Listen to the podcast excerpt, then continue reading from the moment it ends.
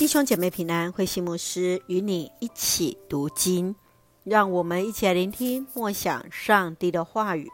诗篇二十六篇，正直人的祷告。诗篇二十六篇是一个遭诬告之人的祈求的祷告，内容与诗篇第七篇相似。诗人祈求上主为他伸冤辩护。他知道自己忠于上主的盟约，求上主鉴察他的内心。在诗句的末了，诗人充满信心，选择投靠在上主的保护之下。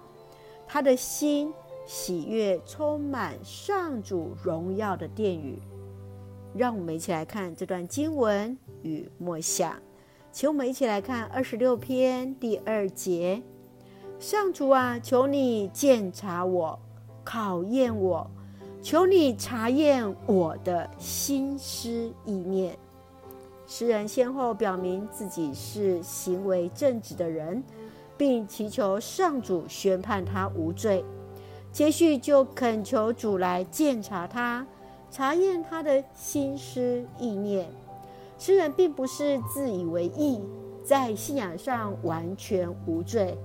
而是当他与所面对的恶人相对照，他求上主来审查他的心思意念。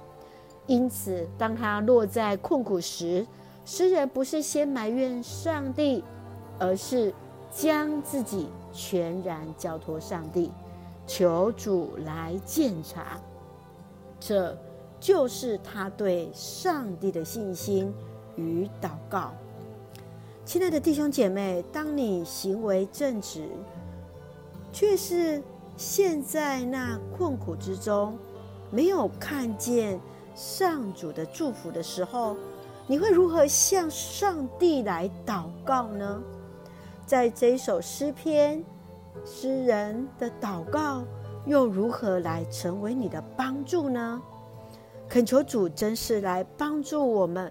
无论在顺境，在逆境，真真实实的，我们都能够来到神的面前来祈求。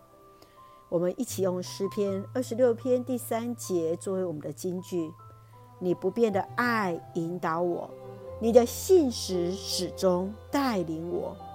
是的，这是诗人的祷告，也愿成为我们彼此的祝福。